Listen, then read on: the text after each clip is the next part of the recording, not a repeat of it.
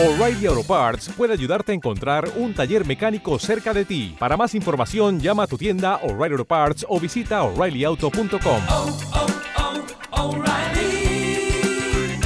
oh, Parts.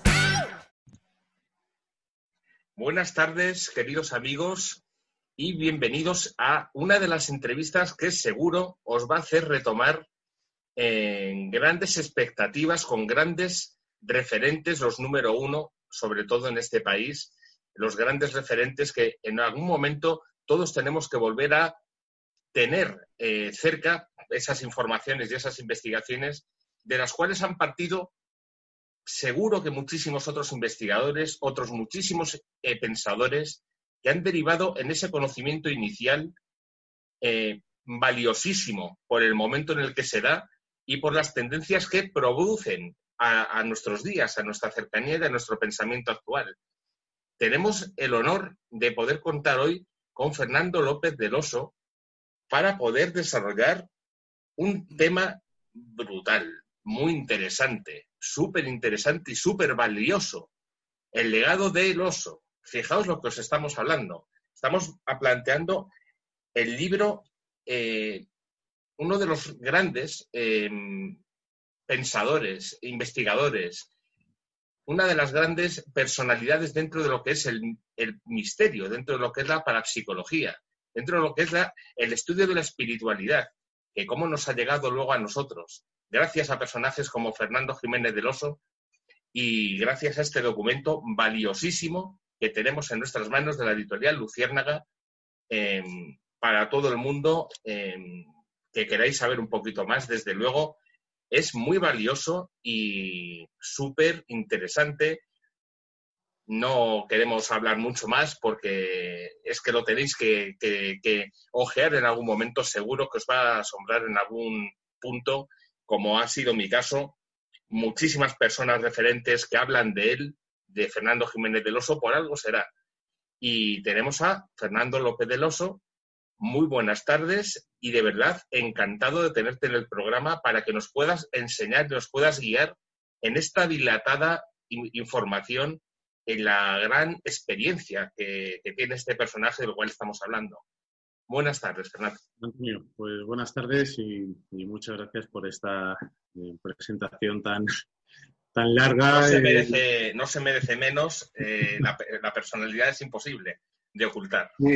Sí, sí, sí, La verdad es que mi padre, si algo he podido eh, constatar, no solo cuando fui redactando el libro y teniendo encuentros con, con, estas personas que tú comentas y que son los que han ido recogiendo eh, parte de ese legado del oso y lo han ido llevando un poco más allá para, para el espectador de hoy. Eh, pues ha sido el ver cómo mi padre, cómo ese legado eh, que él dejó continúa de plena actualidad, ¿no? Y, y, es visto no solo por estas personas como un referente y como una especie de, de, iniciador para ellos en estos temas, cosa que por antigüedad pues, pues es fácil de, de imaginar la razón, sino que en muchos de los aficionados eh, de España y de América del Sur, por ejemplo, que han ido contactando conmigo a medida que se han ido publicando eh, reseñas, encuentros, entrevistas del libro, pues me ha sorprendido ver cómo 15 años después de, del fallecimiento de mi padre, aún hoy sigue estando muy presente, sus vídeos se siguen viendo en la página web, por ejemplo, de Radio Televisión Española o en aficionados que han ido eh, compilando varios de los programas que él, que él, fue emitiendo, más de 600 programas que emitió en televisión, y cómo, bueno, pues sigue siendo una persona de referencia y una opinión a tener en cuenta en, en estos temas que tanto le apasionan. De hecho, eh, yo estoy convencido de que para muchos de los oyentes de, del programa, ya no solo del Ojo de Horus, sino de todas las personas que siguen eh, dentro de las temáticas del misterio, hay dos grandes referentes, entre otros muchísimos, pero hay dos grandes referentes que en un momento dado rompen la, la línea de pensamiento que había instaurada en ese momento. Por un lado, Fernando Jiménez del Oso y por otro lado, eh, Germán de Argumosa. Claro, esos son referentes que es que en un momento dado parece que quedan en el olvido, pero no. Si no son libros, si no sí. son eh, documentales, si no son mm. líneas de pensamiento, ¿por qué crees, eh, Fernando, que todavía sigue en auge y seguimos teniendo esa base de la cual poder ir edificando nuevos pensamientos, pero tenemos la base fundamental dentro de estos dos personajes.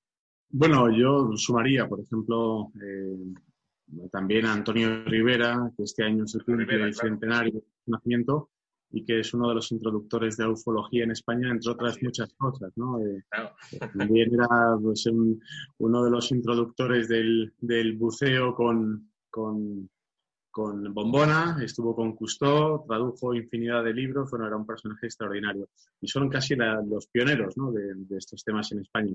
En el caso de mi padre, él tuvo una, un papel eh, que, se, que se reveló importante por una razón, y es que él recaló en televisión. Y entonces fue la primera persona que habló de una manera multitudinaria sobre estos temas en España. Es decir, sus audiencias en los años 70, que es cuando él empieza, eh, estamos hablando de 7, 8, 9 millones de personas que todas las semanas le siguen en televisión para oír, para escuchar hablar de temas de los que nadie prácticamente había hablado de esa manera hasta, hasta ese momento. Y entonces, claro, eso dejó una huella muy profunda se da la circunstancia también de que él no era un, investigador, eh, sino yo creo que sobre todo era un divulgador en estos temas. de tal manera que le permitió cubrir un espectro muy amplio eh, de temas que luego se fueron relacionando unos con otros, pero no era alguien que se, se tenía que circunscribir a una. ¿Te está gustando este episodio? Hazte fan desde el botón Apoyar del podcast de Nivos.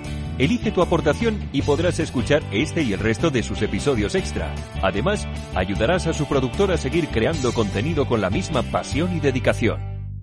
Dale más potencia a tu primavera con The Home Depot. Obtén una potencia similar a la de la gasolina para poder recortar y soplar con el sistema OnePlus de 18 voltios de Ryobi desde solo 89 dólares. Potencia para podar un tercio de un acre con una carga.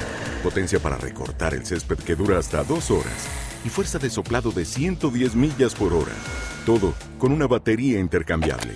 Llévate el sistema inalámbrico OnePlus de 18 voltios de Ryobi. Solo en The Home Depot. Haces más, logras más.